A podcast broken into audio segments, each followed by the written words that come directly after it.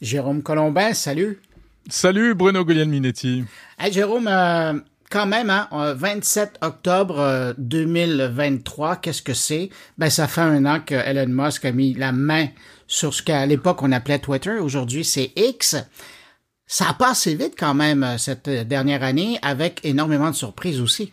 Alors c'est ça qui est dingue, c'est que on a l'impression que c'est presque une euh, nouvelle euh, naissance et une, une nouvelle existence pour Twitter. Hein, Mais dans la douleur mais dans la douleur. Quelle année euh, difficile. Et effectivement, il y a eu des, des pots cassés, comme on dit.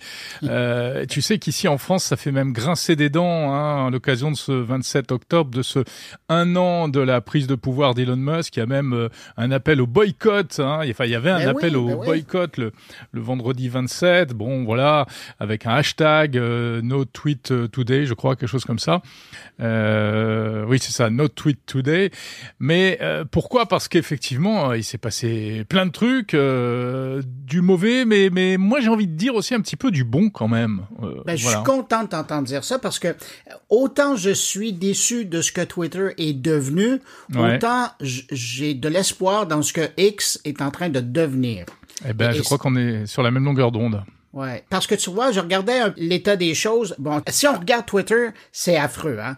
C'est hmm. moins de travailleurs, ils sont passés de 7005 à 1005, moins d'utilisateurs parce que euh, si on compare septembre dernier à il y a un an, c'est 13% de moins d'utilisateurs qui se branchent à tous les jours. Moins de euh, revenus, hein, ben, moins, de, chiffre d'affaires. Oui, mais quand même, il a réussi à convaincre. Je pense que les chiffres, là, ça se promène entre 900 et 1 million d'eux euh, mm-hmm. d'utilisateurs à payer le 8 dollars euh, par mois.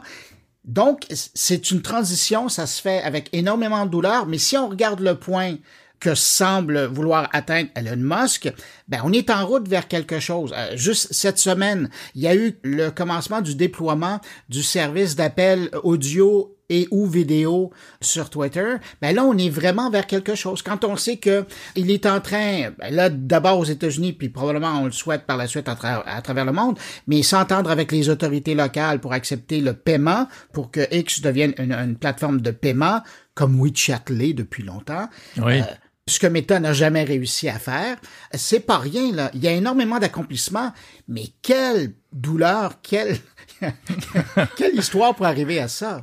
Ben ouais, mais euh, voilà, tu as raison de, de, de, pointer tout ce qui a été fait et tout ce qui euh, va être fait, puisque moi je suis persuadé depuis longtemps que le Twitter d'aujourd'hui ou le X d'aujourd'hui n'est pas du tout le X de demain. Hein, il s'en est pas caché, Elon Musk. Euh, et c'est vrai que, et en plus, j'irais même plus loin. Au moment où il a repris Twitter, je pense que Twitter allait dans le mur. En fait, il se passait rien sur Twitter, ça n'évoluait pas. Ok, il a licencié du monde, mais on voit, on sait que c'était devenu un peu, euh, il y avait du gras, hein, on va dire, pour parler euh, violemment. Euh, alors il a licencié une bonne partie des personnels chercher de la modération, ça c'est un problème, mais euh, il y avait aussi euh, très certainement une mauvaise gestion, notamment une mauvaise gestion des ressources et du personnel. Après, j'aimerais t'entendre sur quelque chose parce que ici en France, Twitter aujourd'hui, c'est vrai que c'est perçu comme quelque chose qui a qui a complètement, qui est passé du côté obscur de la force. Hein, c'est le repère des complotistes, euh, des euh, harceleurs, des haineux, de la désinformation, etc. D'où l'opération de boycott dont je mmh, parlais. Mmh. Mais il y a aussi une espèce de bashing anti-Elon Musk. Hein. Elon Musk, dans les médias, est de plus en plus présenté comme quelqu'un qui fascine mais qui est aussi euh, dégueulasse, etc. Euh, voilà, donc c'est un personnage un peu noirci. Est-ce que c'est la même chose chez vous, par, à Montréal, au Canada? Probablement un peu moins, mais tout de même, ça demeure le, vilain de l'histoire. Et euh, quand on regarde euh, tous les réseaux sociaux, il représente vraiment le, le, mal, probablement de par sa démarche, parce que à quelque part, ce sont les médias. C'est bizarre parce qu'au Canada, euh, c'est beaucoup plus Meta qu'à malmener les, les, les, médias de par sa réaction à la loi C-18. Là, oui, il y a un gros conflit en cours là. Oui, il a tout simplement mm. fait disparaître les médias de la carte, tandis que les médias ils sont toujours présents sur sur X, sauf que ça reste que Elon Musk demeure euh, le grand vilain de l'histoire. Et moi, j'ai hâte de voir si, là, officiellement, cette semaine, je, je me souviens plus dans quel cadre, il y a la grande patronne de Radio-Canada, CBC, qui a dit que Radio-Canada, CBC allait pas être plus actif que par le passé sur X. Ils s'en vont pas, mais ils vont Hum, pas mettre hum. plus d'efforts. Ils sont en train de regarder ailleurs. Et euh, c'est quand même un gros joueur dans l'information ça, au, au pays. Alors je me dis à quoi ça va ressembler? Sauf que pour revenir sur le point que tu soulevais, oui, c'est une machine à désinformation, mais de l'autre côté, il reste encore des, des irréductibles et ça demeure un canal ben, particulièrement dans notre domaine de la tech, un canal important d'information. Incontournable, incontournable. Et c'est ça. Mais- Puis il y a des gens comme toi et moi, euh, on pourrait difficilement vivre sans ça parce que c'est vraiment là-dessus maintenant que, que tous les boîtes euh, envoient leur, leur communiqué de presse, même souvent avant qu'on les revoie par courriel. C'est pas rien, là. Oui, mais tout le monde est les médias ou euh, sont, sont- dans une position euh, ambivalente parce que d'un côté euh, ils voudraient partir, hein, ou ils font mine de partir, ou ils menacent de partir, d'aller sur Blue Sky, euh, etc. Mais en réalité ils ne peuvent pas partir et parce que euh, c'est un, comme tu le dis, un canal trop important et pour l'instant il n'y a pas de remplaçant. C'est ça qui est qui est Ben, important. c'est ça. Hein. Donc la question c'est qu'est-ce qui va se passer? Est-ce que euh, d'un autre côté, si X se transforme en super app à la WeChat, euh, ce sera plus forcément une agora euh, comme ça l'est aujourd'hui. Du coup, là, ça aura sans doute moins d'intérêt, y compris pour les médias. Et là, peut-être euh, les euh, concurrents type Blue Sky euh, pourront euh, tirer leur épingle du jeu et ça aura un sens de, de partir. Mais pour l'instant, ok, il y a un côté un peu crade qui, à mon avis, en plus, on l'oublie, peut être contourné tout simplement. Moi, j'ai fait un édito sur le fil de, de mon podcast Monde Numérique pour expliquer que d'accord, euh, c'est pas bien tout ça, mais attention, il y a un truc très simple hein, sur votre application. Au lieu de passer votre temps sur l'onglet pour vous qui euh, recommande tout et n'importe quoi, retournez sur l'onglet mes abonnements où là vous avez les moyens de contrôler beaucoup plus les contenus qui, viennent euh, euh, jusqu'à vous. Donc il y, a, cette réalité également. Hein. Exactement. Puis en plus, dans l'édition, ben, il y a des possibilités de contrôler qui réagit à vos commentaires. Vous pouvez tout simplement, à, défaut de pouvoir bloquer maintenant, vous pouvez masquer les gens qui viennent polluer les discussions. Il y a des outils, heureusement, il y a des outils qui sont là, sauf que effectivement, les gens qui se branchaient là-dessus uniquement pour euh, pour regarder, ben là, évidemment, eux, euh, ils, ils peinent pour la cause. Puis l'autre côté, euh, puis après, j'aimerais ça savoir ce qui se passe dans, dans ton podcast cette semaine, mais l'autre côté aussi, il y, a, il y a quand même ce test qu'on est en train de faire dans les Philippines et en Nouvelle-Zélande où on veut faire payer un dollar pour les nouveaux abonnés qui veulent commenter. Ça aussi, c'est c'est c'est pas rien. Oui, pour éviter les, les bots précisément, Ouais. hein, euh, les faux profils, parce que c'est vrai que un dollar par an c'est rien du tout, mais si c'est sur des fermatrolls avec des milliers, des dizaines de milliers de comptes, euh, ça peut représenter une barrière financière à l'entrée. Euh, Est-ce que ça peut limiter les dégâts? Ils ont dû un peu faire leurs calculs, peut-être, on verra bien.